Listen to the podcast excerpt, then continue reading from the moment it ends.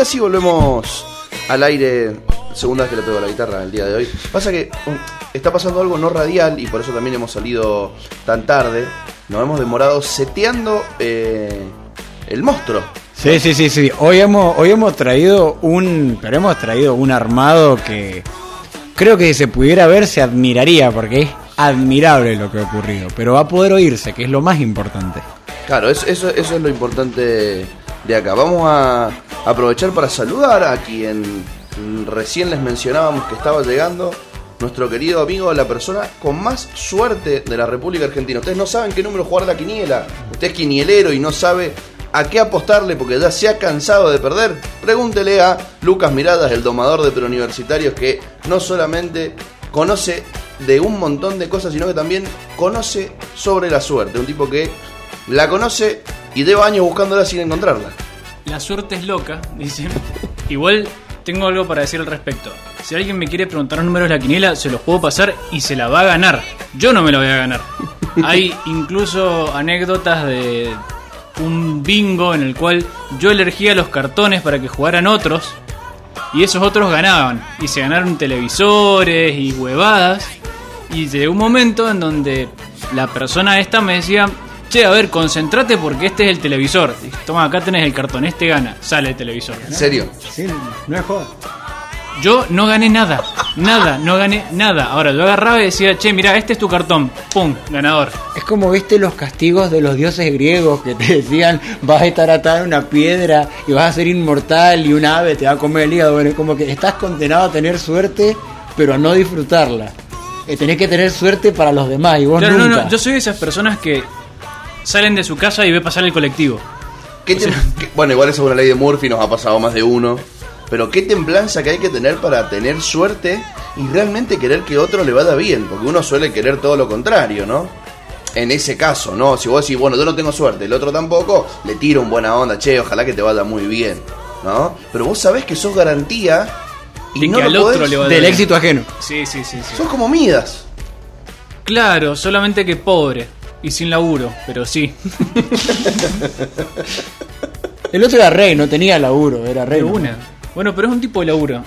Yo he estado buscando en los clasificados, pero no he encontrado. No he encontrado ni puesto de gerente ni puesto de rey mida. Por ahí busco y a ver qué se puede laburar. No, todo telemarketer, Herbalife, no hay otra cosa. Vos sabés que, de- fíjate en Quilmes, porque hay unos muchachos que han iniciado un movimiento monárquico argentino que quieren que Máxima sea nuestra reina. Por ahí les hace falta Un rey un rey. puede ser. Eh, no creo que me lleve bien con Máxima, pero bueno. ¿Cómo te va a llevar ¿Qué mal tenés con en contra de. Máxima Zorrilleta? No, ella, ella conmigo, digamos, tenemos Ah, poco de qué ah. charlar, ¿te imaginás? La mina te dice, no, porque yo vengo de la realeza holandesa y qué sé yo, y vos, no, yo vivo en la acera. El Principado de la Acera, tenemos un avión que está en una rotonda, Antes teníamos tres, ahora nos quedó uno. sí, me quedó uno.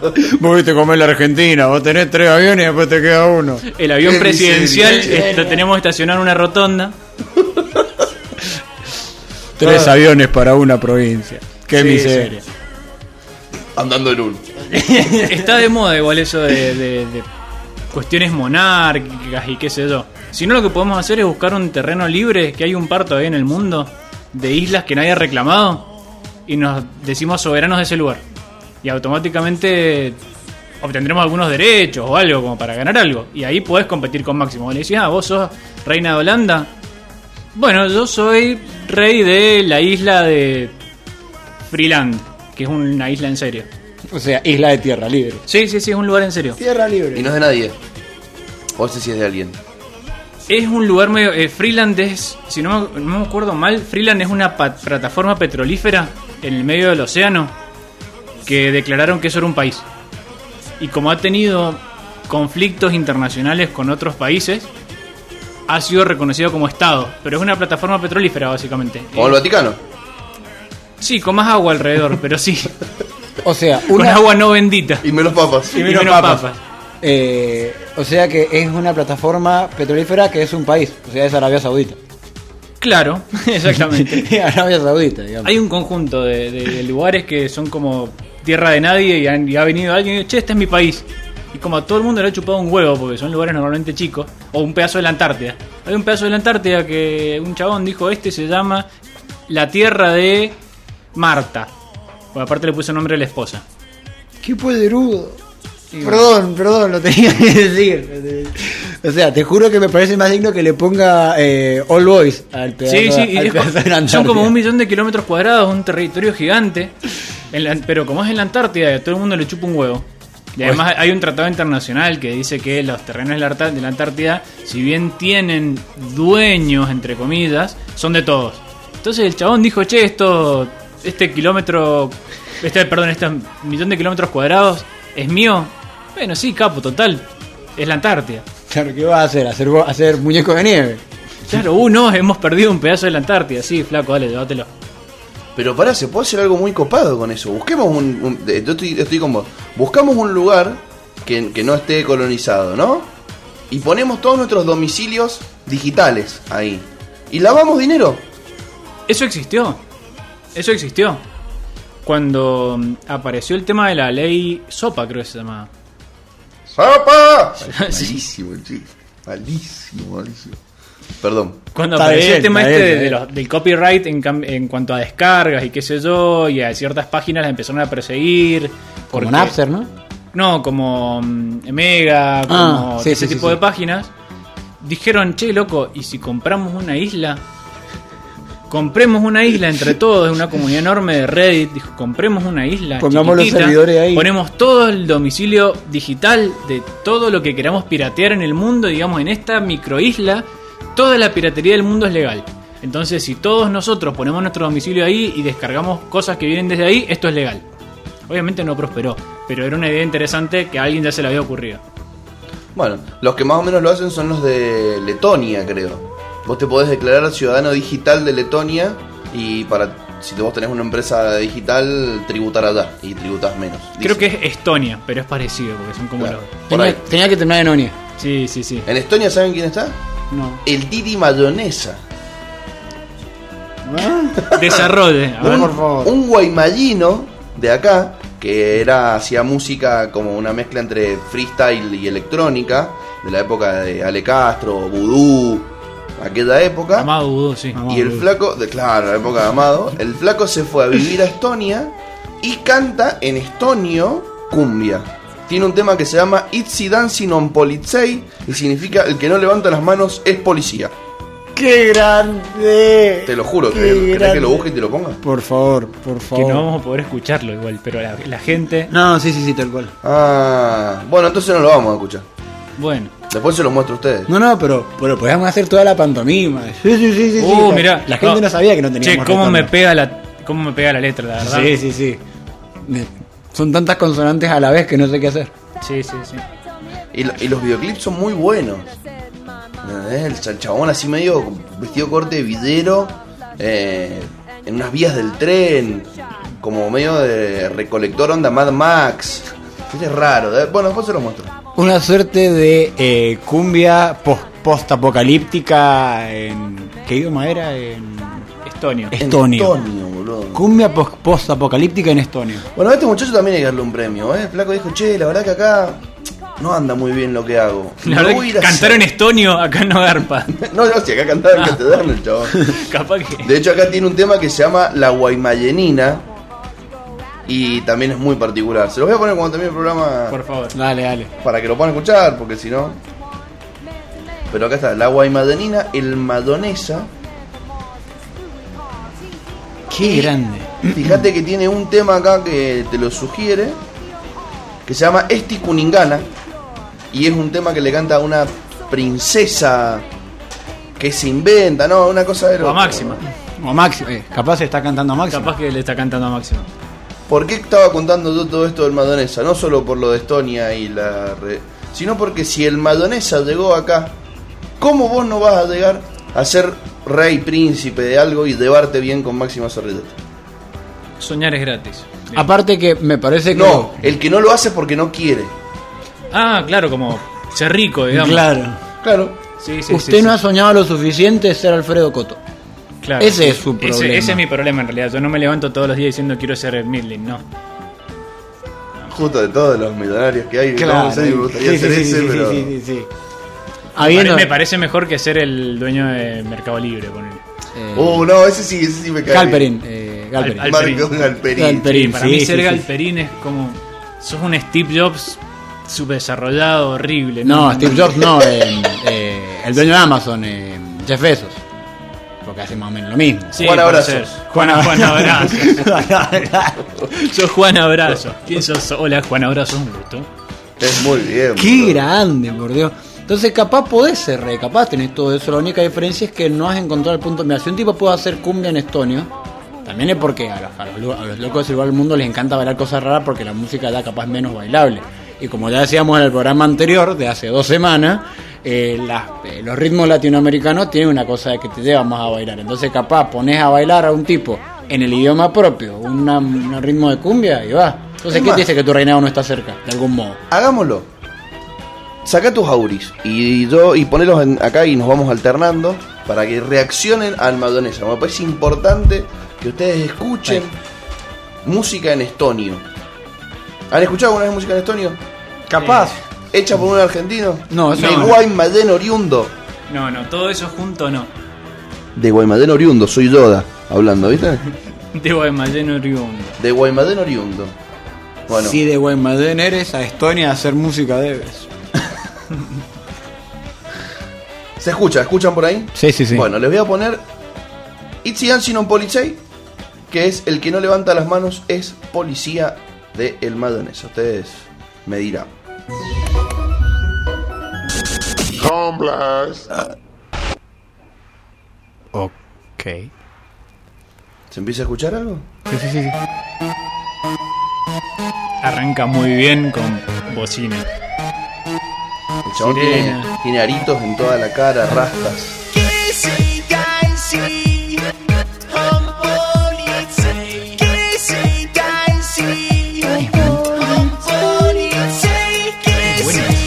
Bueno. Porque tiene mucho de la música, o sea, tiene mucho de la música del lugar. Y ahora, obviamente, como que hace un breakdown y entra el ritmo de cumbia.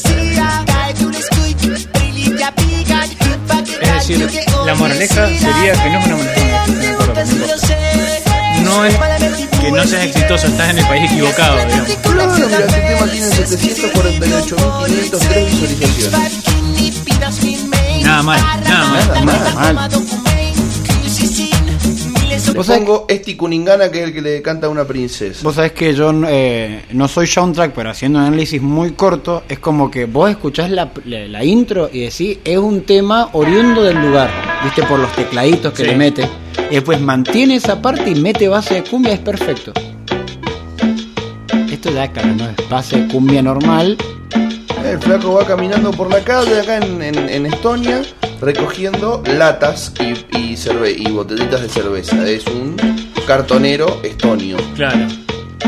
Un estoniero. Cartonero. Cartonero. Bueno, y acá es muy gracioso porque, porque hay una maquinita donde vos metés y te da la plata directamente. Está bueno, eso, más fácil, más rápido. Tienen que pesar la carreta. Es una suerte de eh, es una suerte de mecanización de la pobreza, digamos. De como que te da una máquina para que te dé el cosito en lugar de que se te quede a alguien. Son ordenados hasta con los pobres, ¿viste? Ve acá el flaco se sale, se compra una pizza y ve de repente una piba. Ahí está princesa. Eh, arriba de un. Bloque del tren. Le empieza a cantar.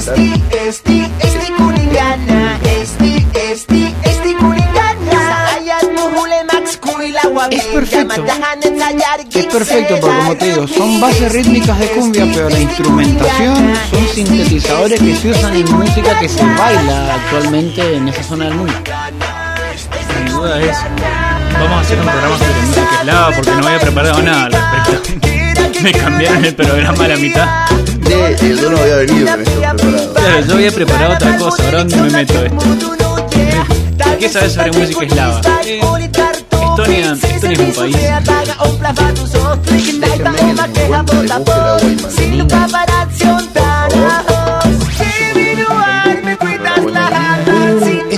Eso está buenísimo.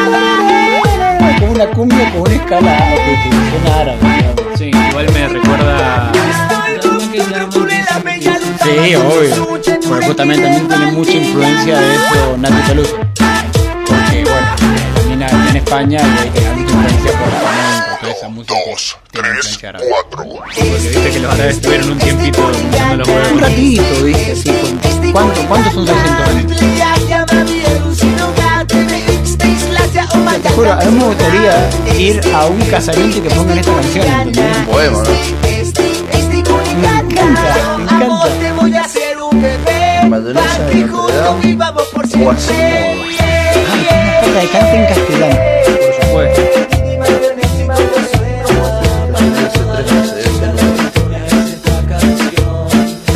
Increíble, viste, la gente dice voy a escuchar el monstruo hoy a la mañana y lo que lo último que van a esperar escuchar es Esto, ¿no? eh, claro, es, es cumbia eslava. Sí, Esa es la que yo te decía. escucha algo que o no? Sí, sí, sí, sí. al Bueno, ese puente parece ser un que- tema nuevo. Del acceso sur para subir a la ruta 7, o sea, para ir a Chile. Yo he hecho rituales ahí de San Pedro, he hecho tomas de San Pedro ahí. Pero esa Hablando de parte, que lo toman pasa San que Pedro, puede lugar ser. Sí, sí, sí, sí, sí. Un lugar sagrado, un mirador. Un lugar sagrado. desde que Madonesa se ve de todo Notre el Dame, Valle del Huentota, se llama. ¿viste? O sea, se ve desde el norte hasta el sur. Y el videoclip es, es bastante Este, particular, no sé cómo está como en, en- acá en Mendoza en la crucecita o en un lugar así, y va caminando medio como el jorobado de Notre Dame hacia arriba, eh, un cerro, arrastrando una bolsa de Holcim. Podríamos pegar acá, Sí, sí. gran multinacional. ¿Qué estamos esperando para ir de canjes? Sí, porque yo justamente está necesitando dos o tres bolsas de cemento. Sí, sí, sí. Che, loco, quiero escuchar la no Yo tenía un amigo que le pegaba la bolsa. Ah, el cemento ¿No era no. boxeador? no, no. ¿No? Lo hacía de hobby. Sí, lo sí, sí. Por algún motivo nunca tenía las manos lastimadas. No, no. Se le estira la nariz. Parece que le pegaba con la cara. Parece que le pegaba con la cara puede sangrar la nariz. Y ahora Diego Corol presenta el y quiero ver si este sí es la Guaymadanina.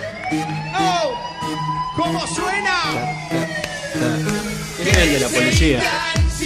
Este es Itzian Sinon Policei. Sí, sí. Lo está cantando con los Collins. ¿Ustedes escucharon alguna vez la banda Los Collins? Sí, sí, sí, sí. Buena ¿No banda. fueron al cupo una vez los jóvenes? Sí, este, varios son egresados. Che, qué mala suerte, porque cuando uno se encapricha con algo, lo quiere poner. ¿no? Yo quiero escuchar la Guaymadrina ahora. Y esta parte la tiene directamente en castellano. Acá hay un, un video que dice Lip Dub. No sé qué será. Lip dub. Eh, puede ser como lip sync, algo así de, de- de que vos bueno, haces el gesto de que estás cantando. No, no, Dable. Ah, ah, ah, ah. Ah, mira, acá lo encontré. Acá lo encontré en SoundCloud, creo. Aceptar todas las cookies, todas, todas, todas las Dame la galleta. Sí, sí, de repente a Luan le va a aparecer eh, Julieta quiere conocerte. A ver ahí, ¿se escucha algo? Sí. Perfecto. Este creo que sí es La Guaymadenina Eso lo he escuchado. remixado con Ale Castro. Eso lo he escuchado. ¿Hace cuánto aprendiste a andar en bicicleta? Ay, no, qué animal. Qué animal. Todo para pista de baile, solo mando a tocar de la canta 100% en castellano. Sí, sí, sí, sí. Su Escucha. Es aceptable, ¿no? No, no, es como medio euro, no, no, no, no. Este por si vos querés escuchar cumbia y no ser hegemónico. No tengo ganas de escuchar cumbia, pero no ser hegemónico. cumbia. No quiero escuchar Pablo Lejano. Pablo Lejano, ¿no? Voy a escuchar el Divi Madonesa. ¿Por qué? ¿Por qué no? Gran valor de la provincia de Mendoza. Gran valor la provincia de Mendoza, o sea, el tipo le está rompiendo en otro país, cantando en otro idioma, viene acá y hace esto. Llamativo. No sabemos, no sabemos. Podríamos tratar de entrevistarlo, no sabemos si está está Capaz que lo llamás, no, mirá, flaco, que llevo dos años sin laburar, la verdad que son todos votos, 700 millones de visitas son todos votos. La pegué, pero después me caí. Eh, chao. Como el muchacho que inventó el DOS. Claro. Ah, no sabía eso. Sí, se lo vendió a 3 pesos a, a Bill Gates. y después no inventó más nada. Así que no era tan bueno.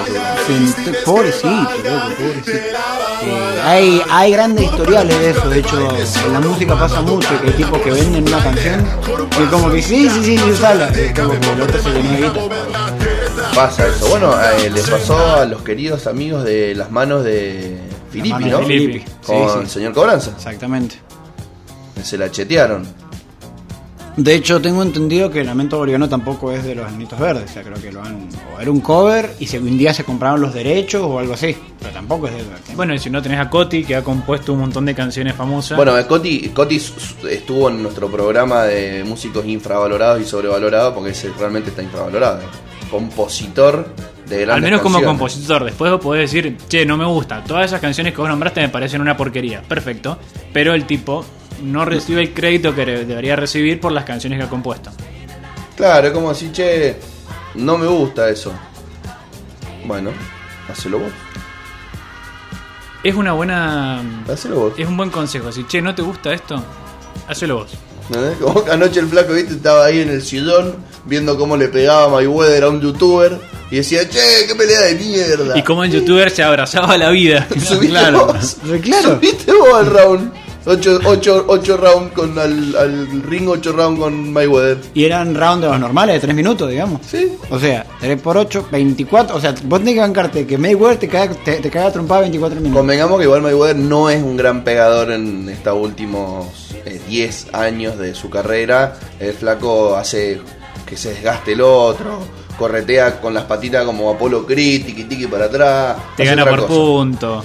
Es otra cosa. Hay sí- una, hay una cosita de, de que Mayweather ha estado por ahí por perder y lo han salvado, lo salvan los puntajes. Entonces, bueno, no es el mismo Mayweather, pero es un boxeador de la concha, lo igual. Yo siempre digo que el, el tema con Floyd es que para las reglas actuales del boxeo y el modo en el que se pelea, el tipo sabe perfectamente cómo pelear para ganar.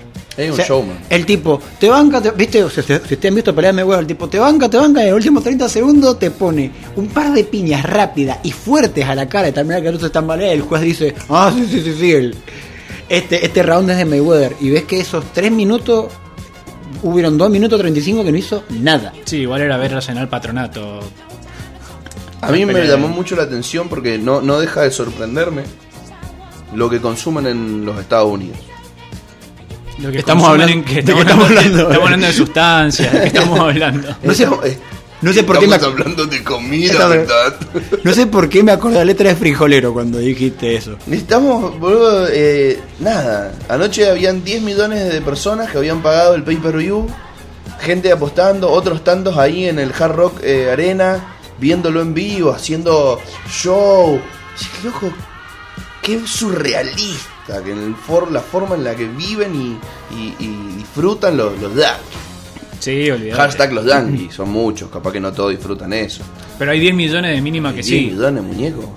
Muy Claro, particular. por- porque ese pay-per-view solamente es en Estados Unidos, sin contar afuera, digamos. Sí, es que es que no es un- no es algo vendible en tantos mercados. No, de hecho acá, acá se veía gratis. Claro, que es gratis porque acá no te lo compra nadie. ¿Quién es Paul? Lo- Logan Paul. Logan Paul Yo creo que. o Logan sea, Paul parece nombre de, de auto. de auto. Puede ser. o, de, o de ¿Qué personaje de tenés un vos? videojuego. Un Paul Logan. Sí, sí, sí. Eh, Tal cual. O sos un superhéroe de Marvel. Bueno, viste que él se dice de Maverick. Eh, Logan Paul. Logan Paul de Maverick. Ahí parece un superhéroe. Sí, sí. Sí, sí, sí, sí. Tiene dos nombres, culiados. Es como ser jugador brasilero. ¿Cómo se llama? No, tiene Roberto Carlos. ¿Y cuál es el apellido? Es verdad, boludo. No. Ray Charles. Claro, Ray Charles. Ray Charles. Bueno, eh, El Monstruo es así, un programa que te lleva desde la coyuntura de una pelea entre un youtuber y un ex boxeador a hablar de música. Eh, espero que no tengamos ganas de hablar de lo que está pasando en Perú en este momento y que no tengamos nosotros la data de quién está ganando. No la tenemos. No la tenemos. Eh, no, no, no. Yo, Hay definición por penales, es todo lo que sé. Sí. Siguiendo con términos futbolísticos, hay definición por penales. Y me hace acordar a la definición de Boca Newells, que los pateaban y todos lo hacían. Y tuvieron 15 Boludo, minutos pateando eh. penal y patearon los 11 y patearon 6 más. Real Esa. Sociedad Manchester United, ahora, en la UEFA. ¿Lo, lo vieron? No. Final de Copa UEFA. Real Sociedad eh, Manchester United. Eh, Vos sabés que ahora que lo pienso no sé si es Real Sociedad. Pero bueno, no importa. Sí es Real Sociedad porque atajaba a Rulli. 1 a 1. Van a penales. Final. es- ya está. 11 penales patearon. O sea, definieron los arqueros. Definieron los arqueros. Rulli le hace el gol a De Gea.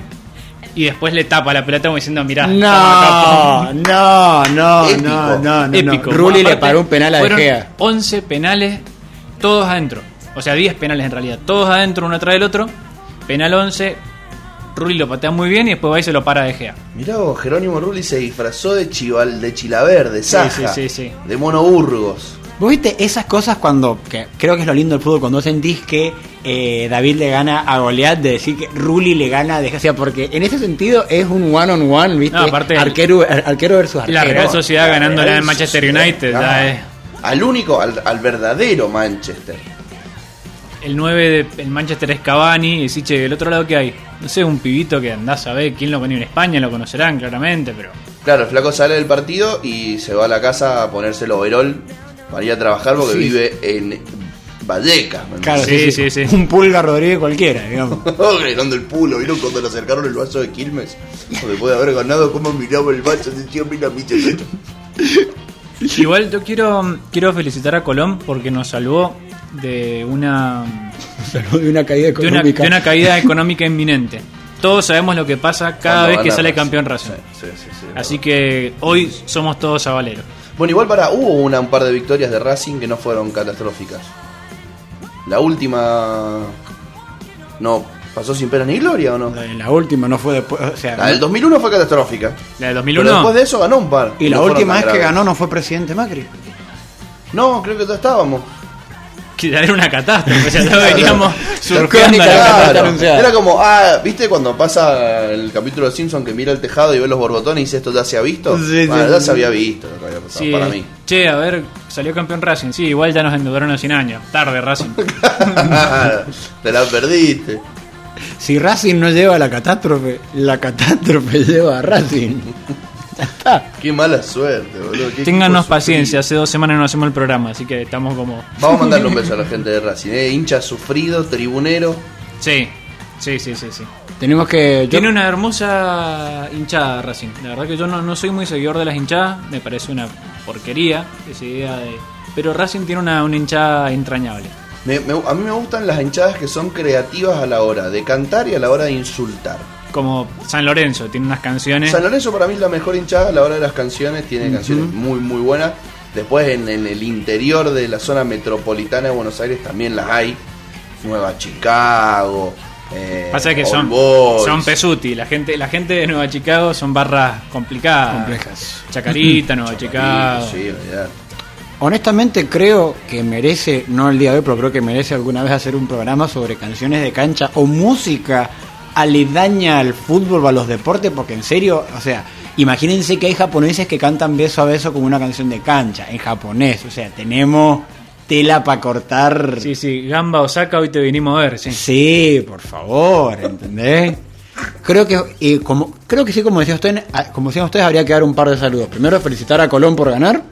Al, al Pulga Rodríguez, porque voy a decir esto con muchísimo gusto, que el Pulga sí es el jugador del pueblo. Ese sí es el jugador del pueblo, para mí por lo menos. A, a Racing por la buena campaña, a la Real Sociedad. Sí.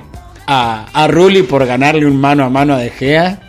Y a Logan Paul por bancarse la cagada trompada por guita. Lo hizo, por abrazar a Mayweather. Y por abrazar a Mayweather. No saben lo contento que estaba Logan Paul, boludo. Estaba re chocho. Dale, los amo, gritaba. Estaba chocho. ¿Alguno vio al hermano de Logan Paul robándole la gorra a Mayweather No. antes de la pelea? El hermano de Logan Paul es un tarado. Es un tarado el chabón. Y Jake Paul. estaba ahí Que pelea, ese sí es peleador. Sí, estaba M- haciéndose MMA, el creo. piola.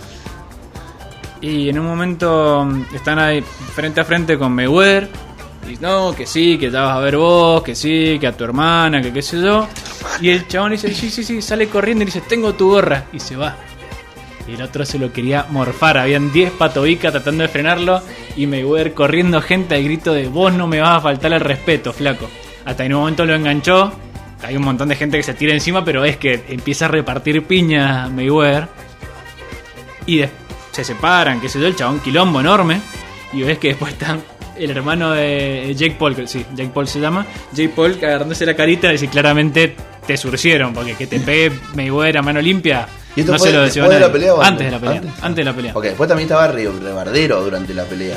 El chabón iba diciendo, va ganando mi hermano, va ganando mi hermano. Flaco perdió todos los rounds, y los ocho.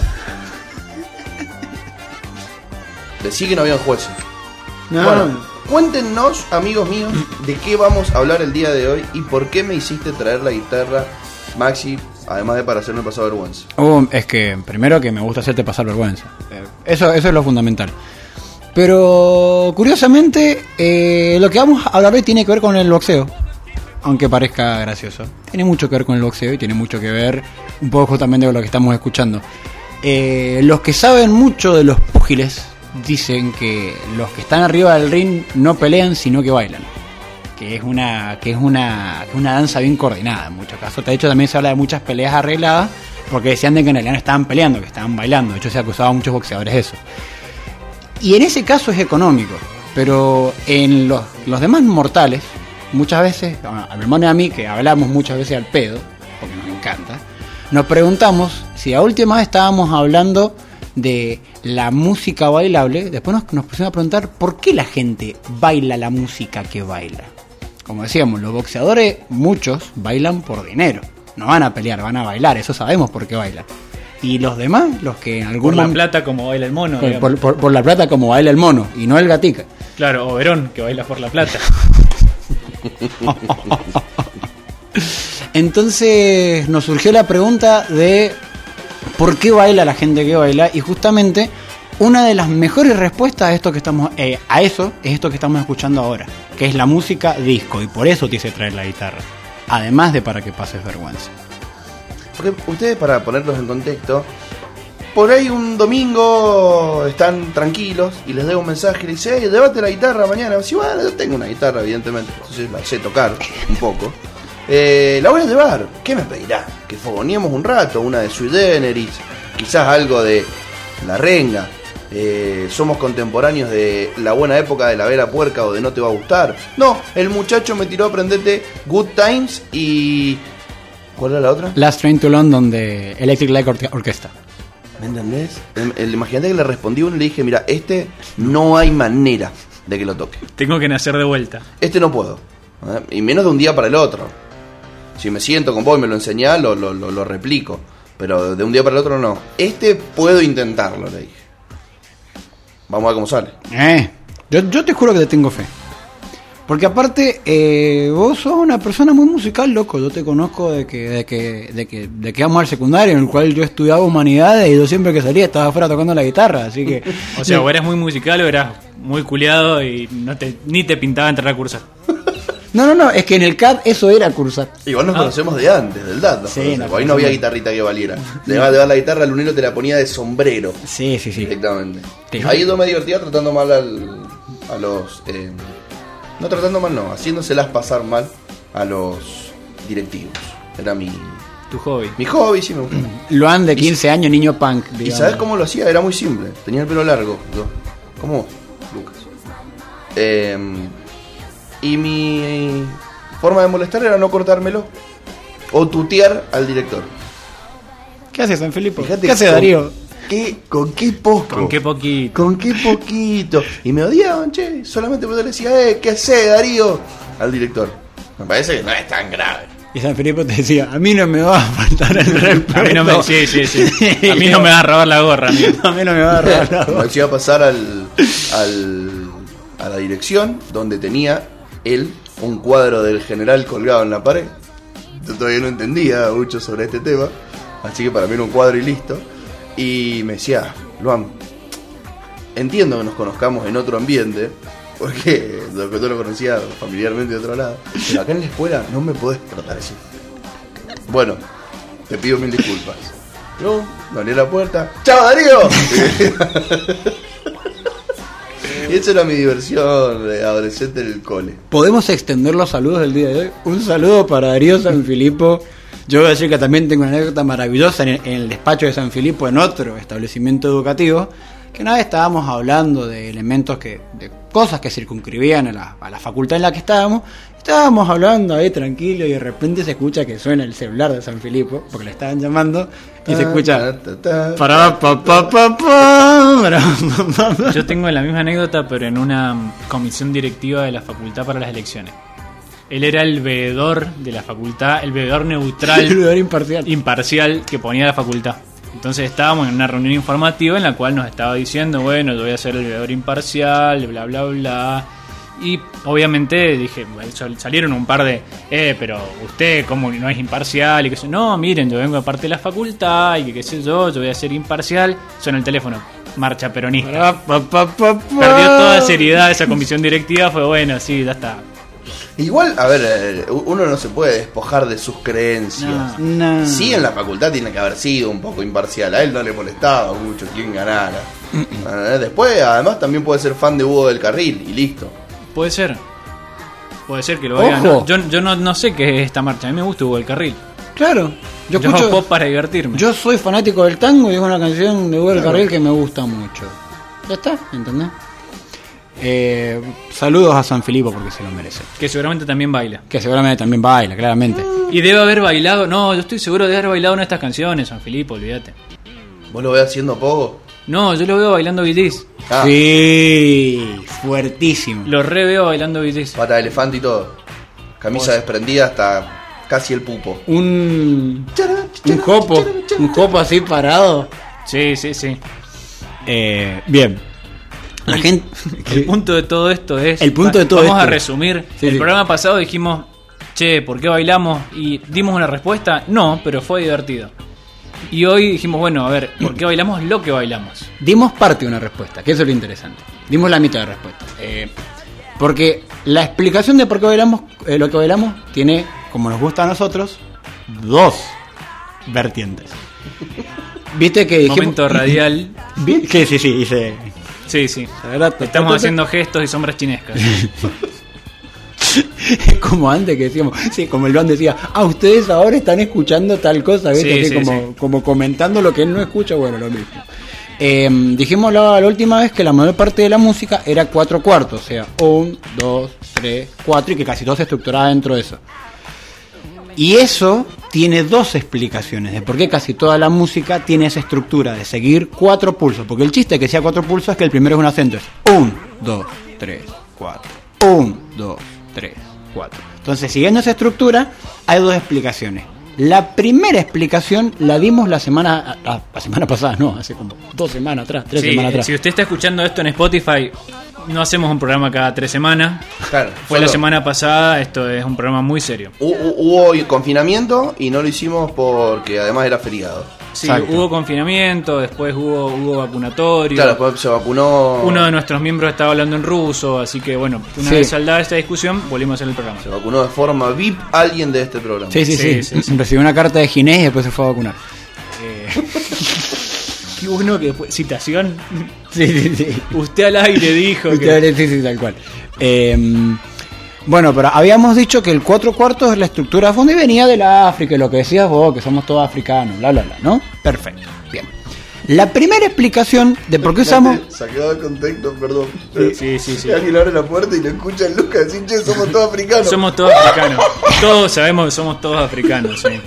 Y nos ve a nosotros, claro, sí, lo, lo menos, lo menos africano que viene. Ay, ay, ay. Hola, soy Jürgen y soy de Claro.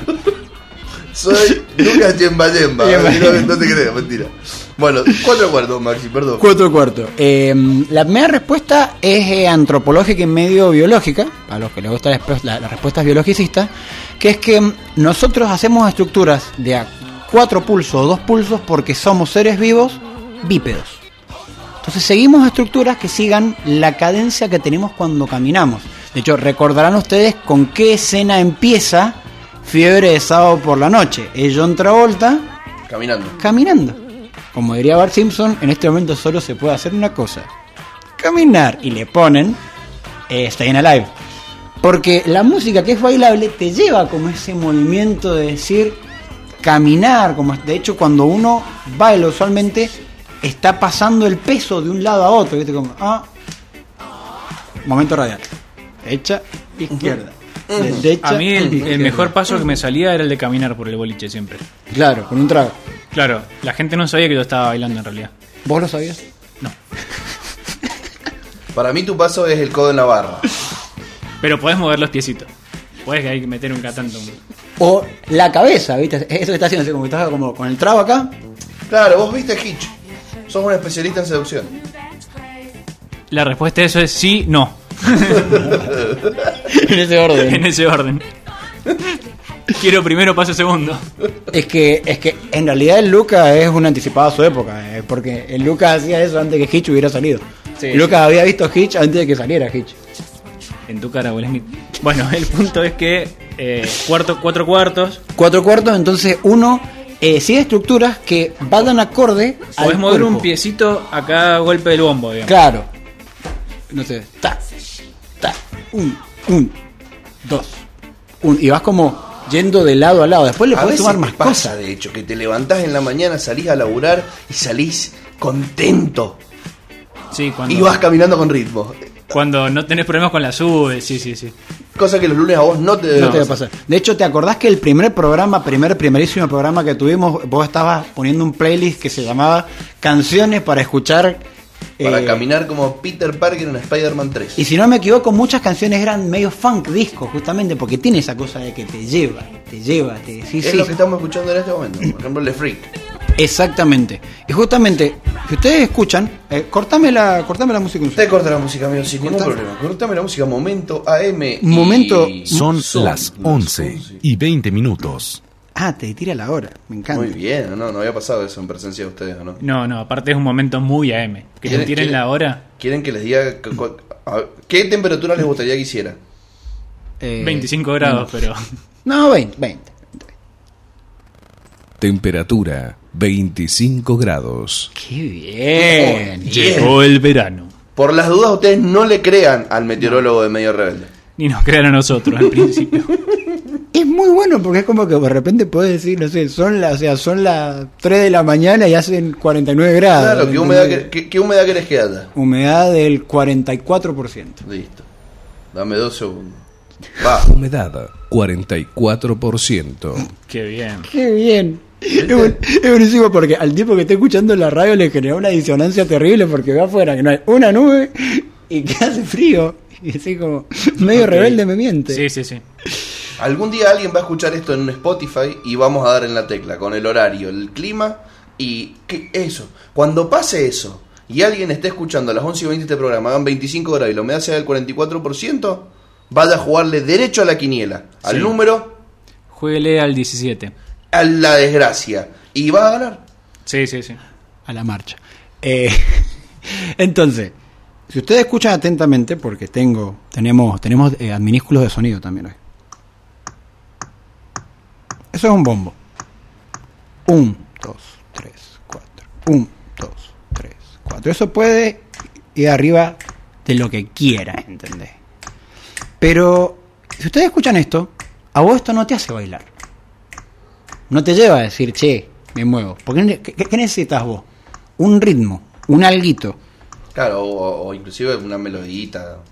Claro, ¿qué es lo que se ha estudiado que hace bailar a la gente? No solamente el punzo estable, sino hacer acentos en los lugares no fuertes, o sea, que es lo que se denomina síncopa. Si digo un, dos, tres, cuatro, un, yo ya sé que el uno siempre es fuerte, pero si yo digo un, tres, cuatro, un, un, entonces yo le meto un redoblante en el 2 y en el 4, que son los tiempos no fuertes. Y ya, ya vamos haciendo una cosita, ¿entendés? Es muy curioso porque justamente con el mismo ritmo que decíamos la semana pasada, que el ritmo de son, el ta, ta, ta, ta, ta, ta, ta, ta, ta, ta, es Cuatro un, ebrios dos, se lo tres, llevan al cua, rockero. un, dos, tres, cua, Otra un, vez ha dos, fracasado tres, el cua. funeral. Si ustedes me escuchan a mí contar, yo no, yo cuento un, dos, tres, cua, un, dos, tres, cua. Yo no voy con, mi, mi aplauso no va con la cuenta. Claro. Y lo que vos cantás es lo mismo. Cuatro ebrios se n- Ni siquiera empezás con, la melo- con, la- con el mismo ritmo, ¿entendés? Vos empezás antes. Cuatro ebrios se lo llevan al rockero. Encima, al rockero. No es. Va, ta ta ta ta ta ta ta ta ta ta ta ta ta. Hay una que te la hace un poquito más larga. Y eso ya te caga, ya te da el suficiente grado de sorpresa para que a vos te lleve, ¿entendés? Lo mismo con el estribillo. ¿Cuál es ese palo que te amasa? Que te agolpa, que te aplasta, vos lo usás para matar. Y después el coro ese. Vos lo usás para matar. Exacto. Ese coro también te cambia el ritmo. Vos lo usás para matar. Es- y todo eso a vos te genera una cosa. Te mantiene atento. Entonces la primera respuesta de por qué bailamos es el ritmo, pero es el patrón rítmico estable, con sorpresas, como el usás para matar, que te, que te mantienen atentito. Y fundamentalmente eso de acentuar los tiempos no fuertes. Siempre el uno sí puede, pero siempre un tiempito más por fuera. Siempre el acento donde no tiene que estar. De hecho, en la antigüedad se pensaba que la música sincopada, como todo lo que no estaba dentro de la estructura cuadrada, era música de él. Demonio. Demonio. Muy bien. Entonces en la época la música sincopada estaba prohibida. Literal. O sea, era, era, era así de drástico el tema. Entonces, la primera respuesta es estructural. Cualquiera, imagínate. Usted está tocando fuera del beat, se va al infierno. No, no, hermano, soy desafinado nomás. No, bueno. Recuperemos la cortina porque ya la, la parte, en ese sentido la parte musical está hecha. Bueno, La segunda parte, vieron que siempre en toda cosa que te explican está la respuesta biológica, natural, estructural, antropológica y la otra respuesta cuál tiende a ser. Si no es lo, si- eh, no, eh, Psicológica. psicológico cultural, eh, como que le haré, no, uno es los estímulos que recibe. Y mm, eh, como decíamos que la música está en cuatro cuartos fundamentalmente porque en algún momento vino del blues y el blues es estable, es re estable con los tempos, re estable. Ta, ta, ta, ta, ta, ta. Hit the road, Jack. Won't you come back no more? What you say? Ahora, eso no es blues. Eso es rhythm and blues, es R&B. Y es medio gospel también. Que esos son hijos del blues. El blues es... ¿Qué se llama? Come on, baby, won't you wanna go? Y un blues rápido es... The guy in. Louisiana, down in New Orleans, wake up upon the woods upon the air, que lo mismo más rápido, ¿no? Pero el- vieron que el primer blues era lento, porque era música de gente triste ¿De que sufría. Cuenta? Sí, no. Porque tiene un. Estaba pensando que te iba a decir de Thrillers Gone y lo pensé un segundo antes. Y dije, mmm, tiene una, un detallito eso que no me terminó de cerrar. Eh, The Theory is Gone tiene más o menos ritmo de blues y tiene esa cuestión de como la canta B.B. King, que es un músico de blues. Eh, ¿Vieron, vieron que siempre pasa? Si che, tal tipo tocó tal estilo, ah, entonces es el blues hecho tal canción. Y capaz el, el tema no tiene nada que ver con el blues. Sí, es bluseado. Es, es, es porque lo cantará B.B. King. Pero en realidad justamente la, la armonía, que eso es algo que vamos a discutir en otro programa, la armonía no es del blues. Porque algo que es muy interesante es que el blues es un estilo que es armónicamente muy sencillo. Si yo te digo que toques, a ver, eh, bájame la música, bájame la música. Vamos a hacer esto muy didáctico. Baja de la música. Eh, Subo la guitarra. subite la guitarra. ¿Se escucha bien? Sí. Sí, sí, sí. Bien. Tocate Sol mayor, Do mayor, Re mayor. Ahora toca estable, Sol. No, no, ya, C negra. Pa, pa, pa, pa, pa, pa, pa, pa, Do. Sol de vuelta. No, no, no, Sol de vuelta. Vamos. Sol, sol, sol, sol, sol, sol, sol, sol, cambia. Do, do, do, do, do, do, do, do, sol, sol, sol, sol, sol, sol, sol, sol, re, re, do, sol, re vuelta, Con esos tres acordes, si le sumás séptimas, podés hacerlos. Viste que sonaba medio medio. Sí. Fa- faltaban las séptimas, pero sonaba medio bluseadito. Eh,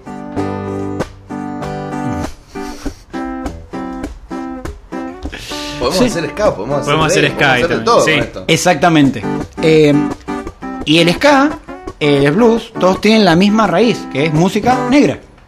Entonces, la música negra ha ido evolucionando de blues al RB, al soul, al gospel. Y en un momento llega a la música disco. Con la herencia de lo armónico.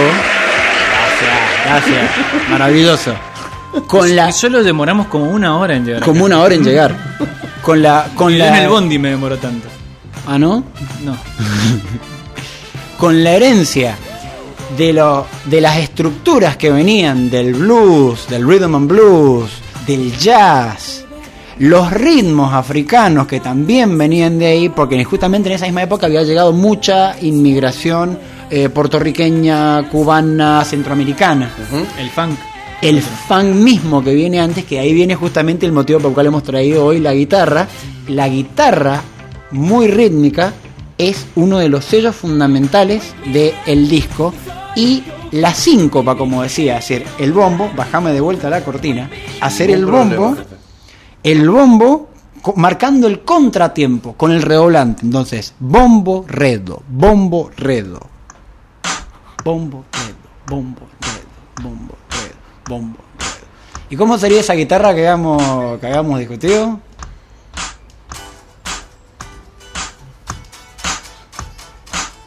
Subir la guitarra, no se escucha.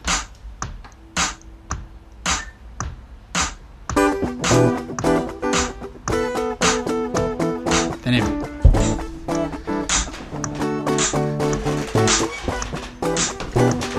Para, para.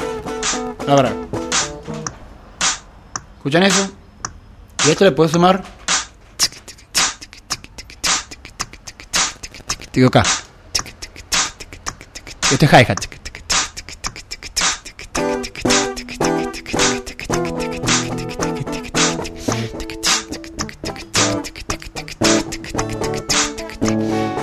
Listo. Y vos a esto, si vos escuchás un segundo que lo traje hoy, la línea del bajo es.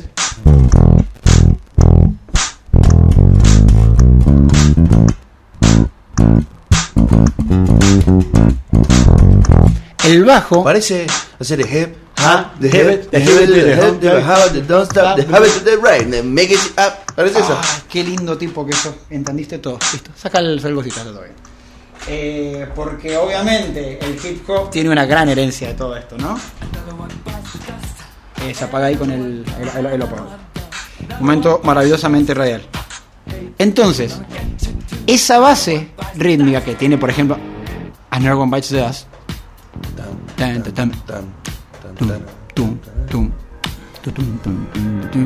¿Escuchá?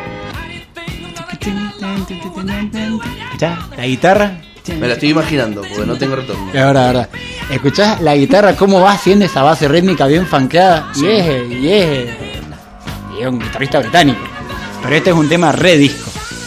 Entonces, en ese puntito mezclando esa rítmica y esa y esa forma de tocar la viola y ese bajo y esa forma de hacer los acentos, llegamos a esta música maravillosamente bailable.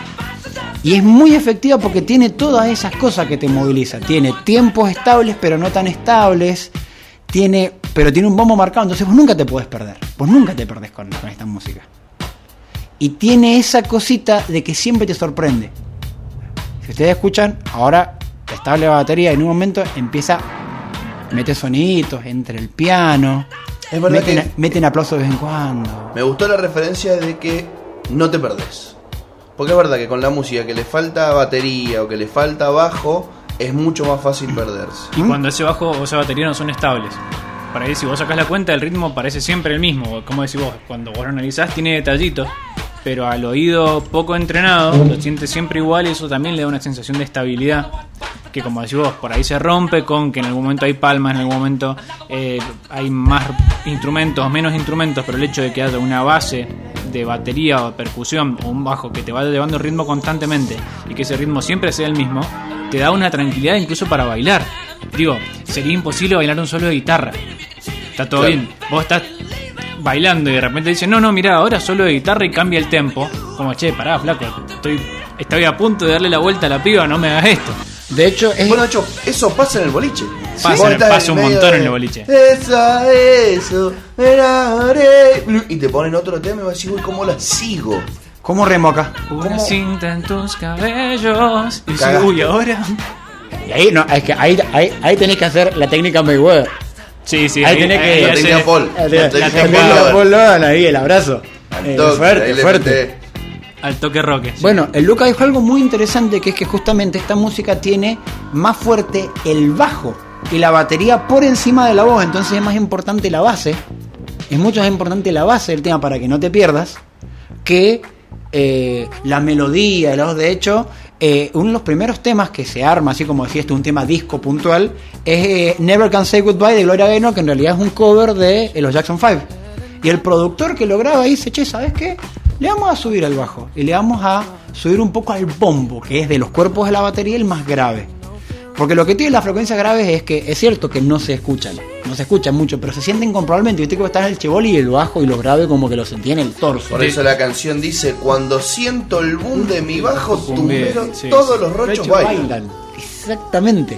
Y es ese boom, ese boom que vos decís, che, estoy bailando y lo siento acá en el cuerpo. Es súper corporal. Decía la canción Boom, boom, boom y bajo retumba. Tumba, boom. O el boom, boom, boom de Carlitos La Mona Jiménez. Sí, a mover el boom, boom, boom. Oh, bueno. Igual es una no- eso que parece una novedad de subir el bajo y el bombo es algo que va a permanecer en la música. ¿En la música bailable? En la música bailable, digo, vos podés ir a un boliche hoy en día y quizás no sabés qué tema es, pero escuchás el bajo y escuchás el bombo. Sí, señor. Exactamente. La danza de los mierdas. La danza de los mil. Y justamente lo más significativo de esa canción es la línea de bajo. O sea, es como que es, lo que vos, creo que todos nosotros escuchamos, empezamos a escuchar la danza de los mierdas y decís, che, vamos a bailarlo ya. De hecho, nadie sabe cómo sigue. No, creo que no, estoy pensando. Es el bajo. Después vos decís, che, ¿y esto cómo es?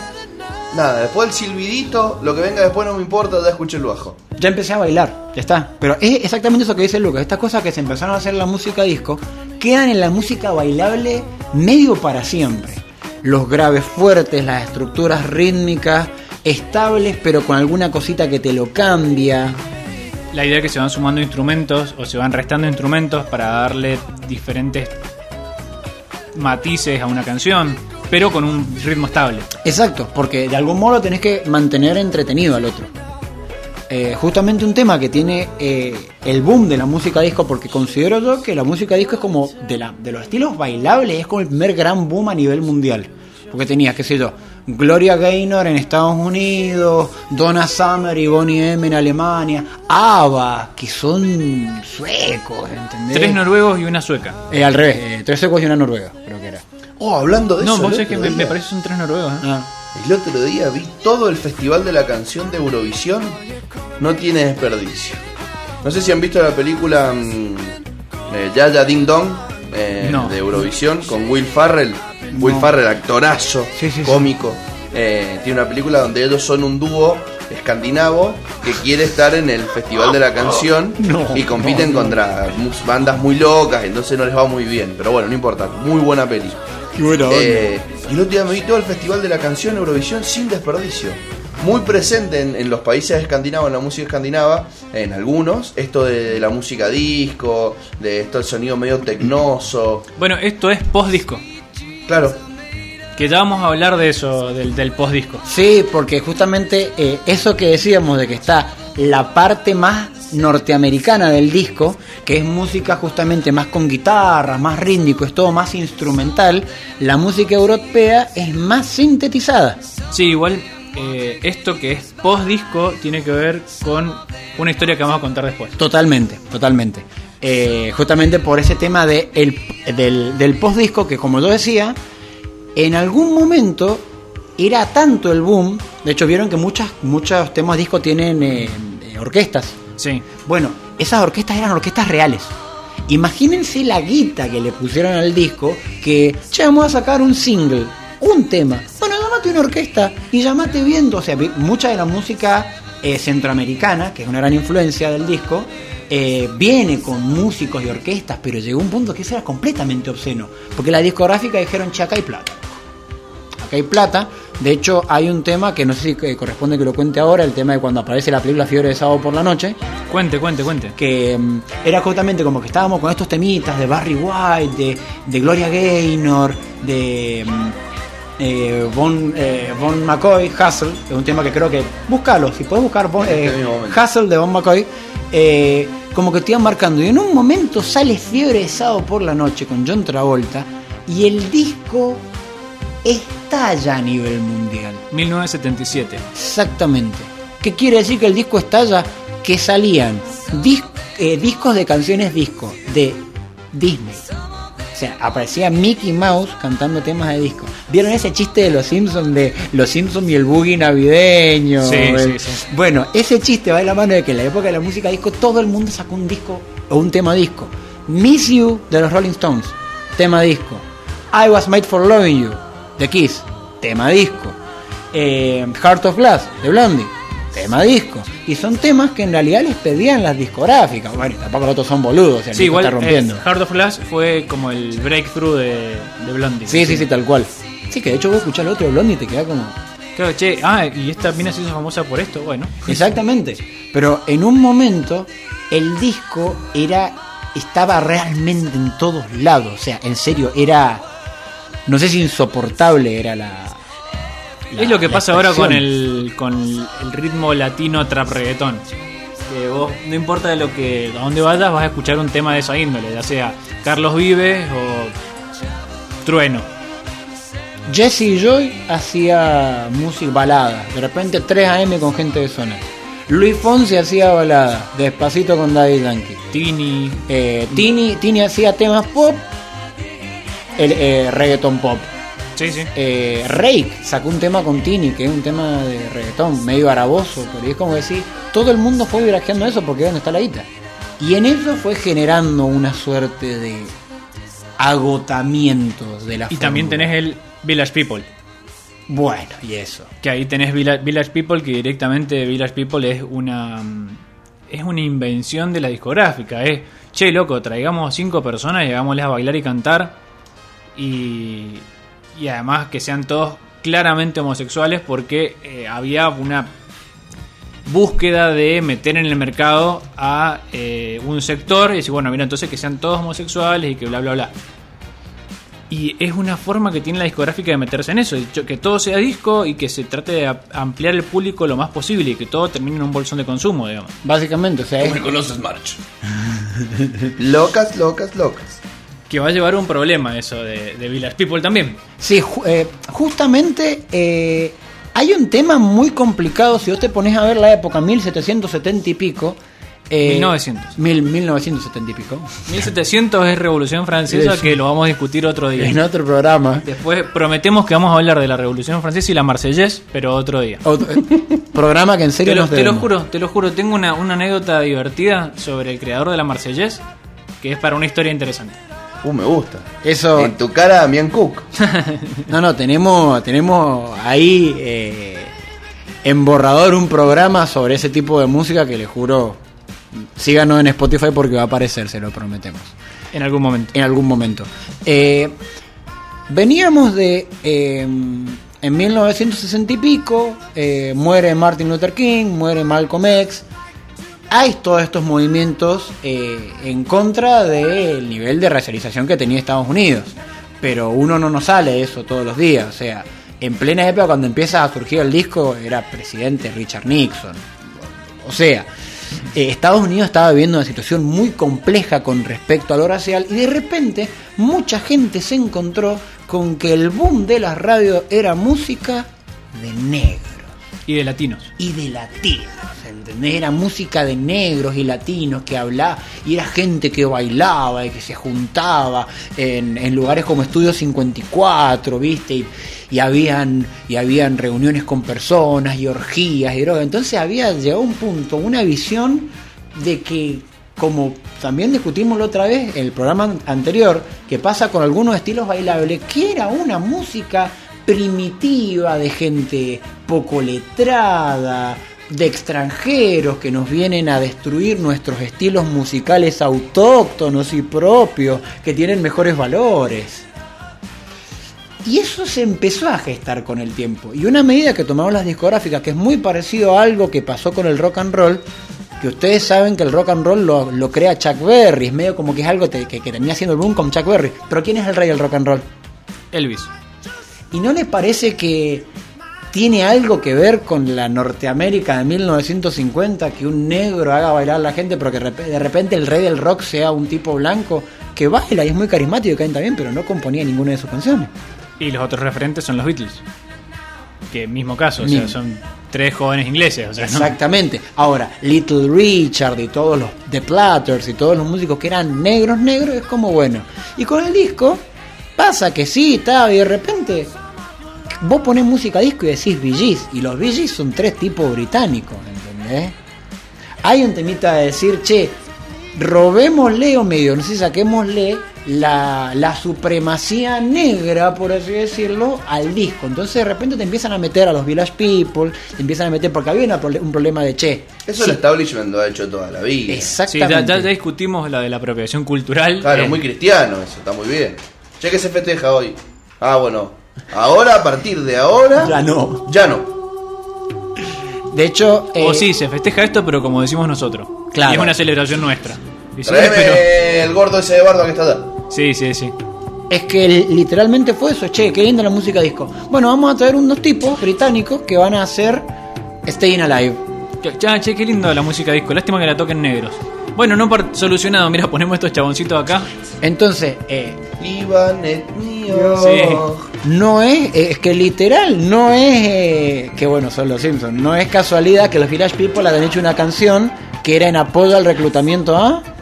A la marina. A la marina. In the Navy, we can sail the seven seas in the Navy. ¿Te acordás de ese tema? sí, sí, sí. Bueno, ese... Tuvieron un problema con ese tema.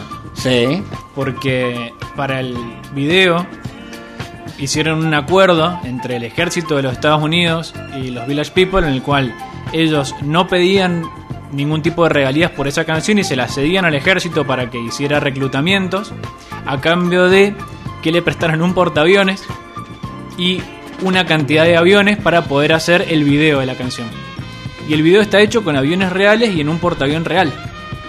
De que ellos dijeron, che, yo quiero hacer este video en un lugar real. Bueno, dijo el ejército de los Estados Unidos, si me regalas la canción, yo te presto un portaaviones y aviones de combate para que hagas la, la canción. Entonces hubo toda una coreografía de aviones de combate de la Marina solamente para hacer el video de Village People. Me parece un gran uso de los recursos. De los cursos del Estado. Sí. A mucha gente no le pareció. Y eso fue uno de los problemas, justamente. Mucha gente Sí. dijo, che, loco, la guita, viste, esto es lo que están haciendo con mis impuestos. Que mi plata no vale. mi plata no vale.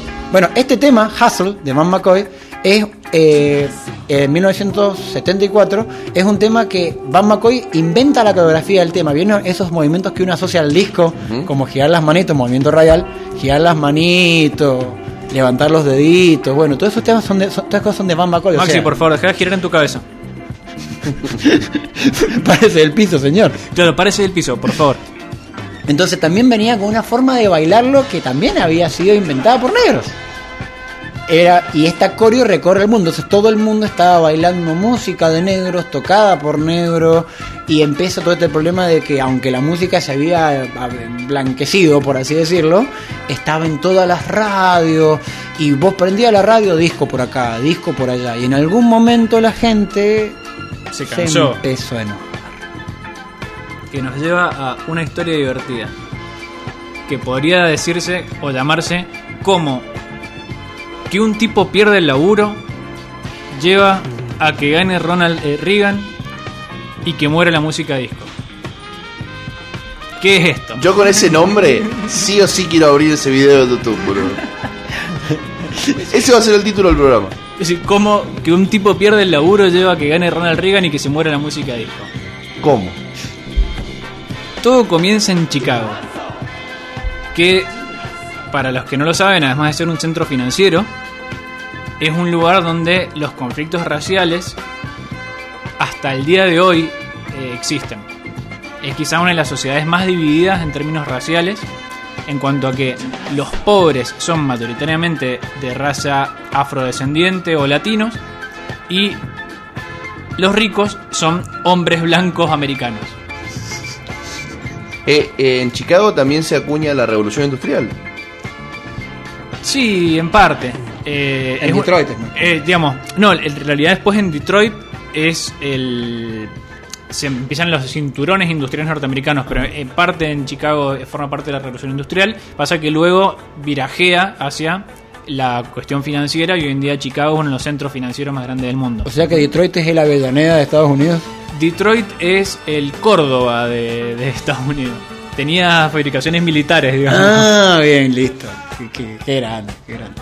El punto es que en esta ciudad de Chicago, a finales de la década de los 70, un tipo se queda sin laburo. ¿Y por qué se queda sin laburo? Porque este tipo era un DJ de radio de una estación de rock, al cual en un momento le dicen, está todo bien capo, pero lo que pega ahora es la música disco. Vamos a pasar música disco. Y no me interesa que hables sobre el último disco de Led Zeppelin. De hecho, no me interesa que hables. Poneme la musiquita, nada más. Buquete Club. Lo cual fue una excelente forma de decirle a un tipo que se caracterizaba por seguir el género del rock y por sus conocimientos sobre el rock, buscate club. El tipo se queda sin laburo e inmediatamente le echa la culpa de eso a la música disco. Dice, esto con el rock no pasaba. Entonces, empieza un movimiento que se llama Disco Sax. O sea, algo así como la tenés adentro, música disco. Y este movimiento se trataba de él que a los pocos días consigue laburo porque era un tipo muy reconocido. Consigue laburo en otra radio y a partir de ahí empieza una campaña de desprestigio de la música disco. En la cual él rompía discos en vivo, eh, agarraba y en la radio, agarraba con la púa y rascaba los discos para que se escuchara como él lo estaba rompiendo. Y cuando lo invitaban a un programa de televisión los rompía con la cabeza. Era un, un tipo que empieza a en- encarnar la lucha contra la música disco. El primer hater. Y ahí exactamente empieza lo que él denomina la Antidisco Army. Que era como la Cosco Army, pero. Pero Army en pero serio. Army en serio. Que era gente que en serio andaba con brazaletes que decían disco sax. Y muchas veces vestidos con ropa militar. Y le pegaban a negro. Y andaban rompiendo discos por la vida. ¿Ves que están locos? Por eso pagan 15 dólares por pay per view para ver. De- después se quejan cuando un nene boludo. lleva un arma al colegio, boludo. sí. Claro. Esto va escalando. Y acá aparece el segundo actor fundamental de esta historia. Que es un tal Bill Beck. ¿Quién es Bill Beck? Bill Beck es el dueño de los Medias Blancas de Chicago. Que sí, tiene unos nombres horribles. Los, los- los equipos de béisbol. Los White Sox. Los White Sox. Tienen nombres, o sea, ¿cómo te llamas? Los Medias Blancas. Al lado de eso, Defensa y Justicia, eh, no te puedo explicar. No, no, Sí, no, no, no. no. Catastrófico. ¿no? Tiene, tiene, tiene mucho más nivel Sí, Con de sí. Varela. El halcón de Varela, yo pongo al lado de eso. El punto es que los Medias El Blancas. funebrero. El funebrero. No, no, estos son los Medias Blancas. Horrible. Falto completamente de mística. No, no, no. Yo tendríamos que buscar un día, hay que hacer tarea para la casa, buscar el- el- la cantidad de partidos ganados de los Media Blancas, pero yo creo que con ese nombre no podés ganarle a nadie. No, no, no. El punto es que el dueño de este club era muy famoso por hacer promociones extrañas. Por ejemplo, traer un jugador enano a batear. Como la luna, digamos, como. Claro, exactamente. Era la versión de- del famoso hotel alojamiento La Luna, pero versión béisbol. Entonces al chabón le decían, hoy vengan que va a haber un enano que batea en nuestro equipo. O hoy vengan que va a haber eh, cortes de pelo en la entrada del estadio. Y hacía ese tipo de promociones extrañas el chabón. Claro. Y viendo este movimiento de la Antidisco Army, dice, che, ¿y si hacemos una quema de discos en el entretiempo? Y llama a este sujeto, a este tipo que se había quedado sin laburo, y le dice, bueno, invita gente y yo les cobro el 50% de la entrada a cada persona que traiga un disco de disco para quemarlo. Se hace esto, se calculaba que podían ir unas 20.000 personas al espectáculo, una, además los White Sox Eran gente que, que estaba llevando alrededor de 10.000 personas por... eh, Estaba, estaban jugando medio mal. Estaban digamos. jugando medio Sí. mal. Y Era aparte, obvio. creo que está todo bien, pero el béisbol es el deporte más de blanco americano que existe y más aburrido que existe. Es un deporte que incluso los mismos yankees parodian de que es un deporte aburrido que van, ver, van a ver más por costumbre que por gusto real por el deporte. Hacen esta promoción y dicen, bueno, a ver, juntamos 20.000 personas a lo sumo. Que es la capacidad del estadio, más o menos era eso. El estadio llegaba a unas 30.000, pero dicen, che, a ver, estamos juntando 10.000 con juntar el doble, da lo mismo que cobremos el 50% de la entrada. Van 75.000 personas al estadio con No, sus discos. ¿Y qué pasa? Obviamente, entran 50.000, de ahí 20.000 que se quedan afuera. Y los y al principio empiezan a juntar discos para quemarlos y en algún momento dicen, loco, si nosotros quemamos 50.000 discos se nos va a prender fuego el estadio. No podemos hacer esto. Entonces agarran un par y dicen, che, hasta acá llegamos. El resto, perdón, los dejamos entrar, pero no van a quemar sus discos. Pero ya estaba tan metida la idea de quemar los discos que la gente empieza a tirar los discos a la cancha a mitad del partido. Cuando dijeron, che, mira, no vamos a recibir más discos, vamos a quemar los que tenemos. Ah, sí, bueno, toma, BGs. Y empieza a tirar discos al estadio mientras había gente jugando al béisbol. Capaz que alguno batea un disco y todo. Sí, pero no le, no le, no le pegaron a ninguno, no Sí, mataron a le nadie. pegaron a, a gente y por eso todos los jugadores tenían que jugar con casco. Porque podían recibir un discazo volador mientras estaban jugando. Porque de hecho, los que tienen casco solamente son los bateadores. Claro, los Por- bateadores y el que recibe, el, el chabón que recibe la pelota. Pitcher, Ahora, pero creo ese que era, chabón ¿no? es peor que la Conmebol, boludo. Sí, sí, sí, no, organizador de eventos el chabón. Qué grande, me quedé todo jugando. Cuenta un, un acomodador negro de, que estuvo presente en este, esta- en este estadio. Que el chabón por ahí le habían dado todos los discos para quemar. Y por ahí luego decía: Uh, mira, este disco está bueno. Y se lo guardaba. Y dice que aumentó enormemente su colección de discos a partir de ese día. Porque era como: Che, mirá, y luego cuenta. Dice: Mirá, era mentira que eran discos de disco. Eran discos de negros y eran discos de latinos. No habían discos de los Bee Gees. O de los Village People. O de los Village People. Lo que había. De los Village People sí. Ah. Pero por lo mismo que decíamos recién. Porque porque- ahí había un negro. no, porque, no, era otra cosa. Porque eran homosexuales. Y ese era el problema. El, el problema con el, con el disco no era que fuese cansino. O que tuviese un ritmo repetitivo. El problema es que era un ritmo de negros, de latinos y de homosexuales. Ese era el problema para esta gente blanca y norteamericana. Defensora de los valores norteamericanos.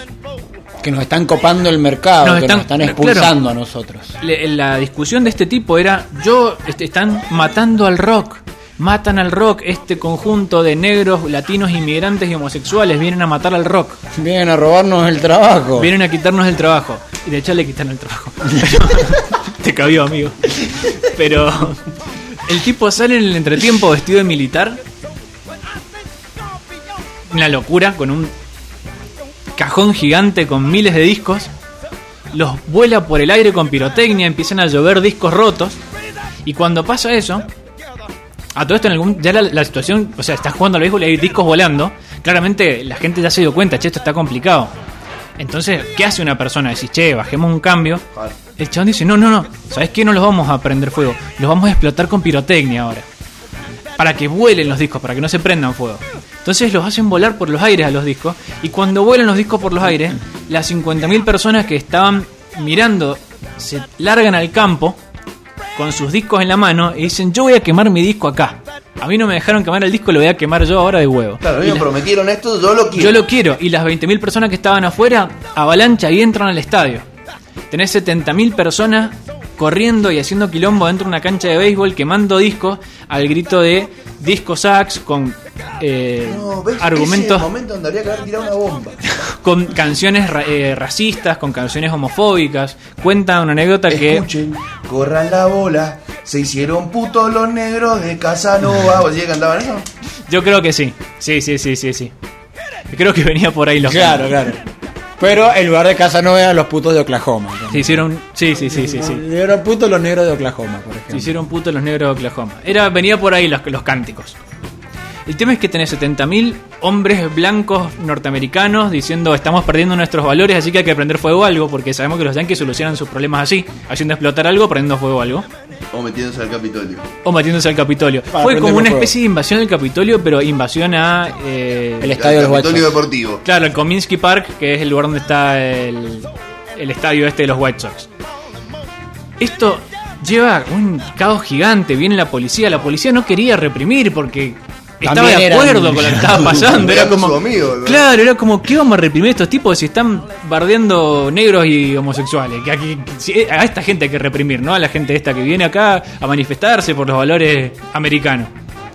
Así que de 70.000 personas que entraron, prendieron fuego a un estadio En el cual entraron 30.000. en el que ahora entraban 30.000 y hicieron desmanes, robaron cosas, rompieron todo. Hubo alrededor de 30 o 40 detenidos y no hubo, y no hubo cargos a esas personas. Porque fue alguno que se fue mucho de mambo y dijeron, che, flaco, vení, dale, calmate. Y además, esto es un disturbio que duró horas porque la policía no quería hacer nada. Y porque el dueño del estadio tampoco, porque él entendía que esto era publicidad.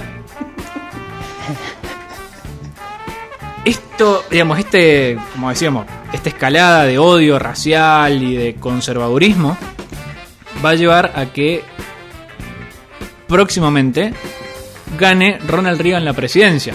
Y va a ser una de las puntas de lanza que va a dar promoción a Ronald Reagan para decir, che, loco, está bueno esto de, de salir a putear inmigrante. Claramente hay banque para esto. Y le, Es por ahí, el famoso es por ahí. Fue, che, mirá, si esto junta gente. ¿Para qué no nos vamos a hacer los boludos políticamente correctos? Que Malcolm X. No, no, que Malcolm X. Acá venimos a poner mano dura. Aparece Ronald Reagan. Y lleva a la falsa destrucción de la música disco. Que acá esto es lo maravilloso. Este tipo, el tipo que se quedó sin laburo, Dal. Steve Dallas.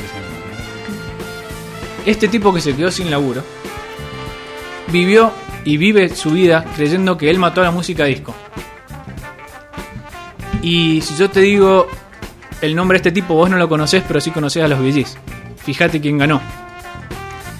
Decía un, digamos, prócer cuestionable, las ideas no se matan. La música no se mata. Y frente al intento de este tipo de matar un ritmo musical, termina pasando que lo único que ocurrió es que lo que se llamaba música disco siguiera existiendo y se cambiara el nombre. Es decir, recién escuchamos Sweet Dreams, que tiene todo lo de música disco y se llama música dance. Y es música disco. Y como decíamos más temprano, los ritmos actuales que bailamos vienen de ese bajo subido con ese bombo fuerte, que son hijos de la música disco. Entonces, al final, la música no se mata y cada intento por hacer este tipo de cosas, por más que parezca que te juntás 70.000 personas, a la larga, a este tipo no lo conoce nadie y a los Gees, a Gloria Gaynor, a ABBA y a la música disco, sí. Fuerte el aplauso. Gran historia, como nos tiene acostumbrado Don Lucas Mirada, realmente es muy difícil irse después de eso. O sea, ¿cómo nos retiramos? Cantando algo. Tengo un tema para regalarles que hoy no lo puse para empezar el programa porque vos no estabas, pero como ahora están los dos, puede ser el tema de despedida. A ¿Me ver, gusta? Gilda de vuelta. ¿Estamos para retirarnos? Sí, sí, sí, estamos, estamos. Como, como decís vos, después de dicho algo así, ya hay que, hay que bajar el telón y agradecer y que alguien traiga un ramo de flores.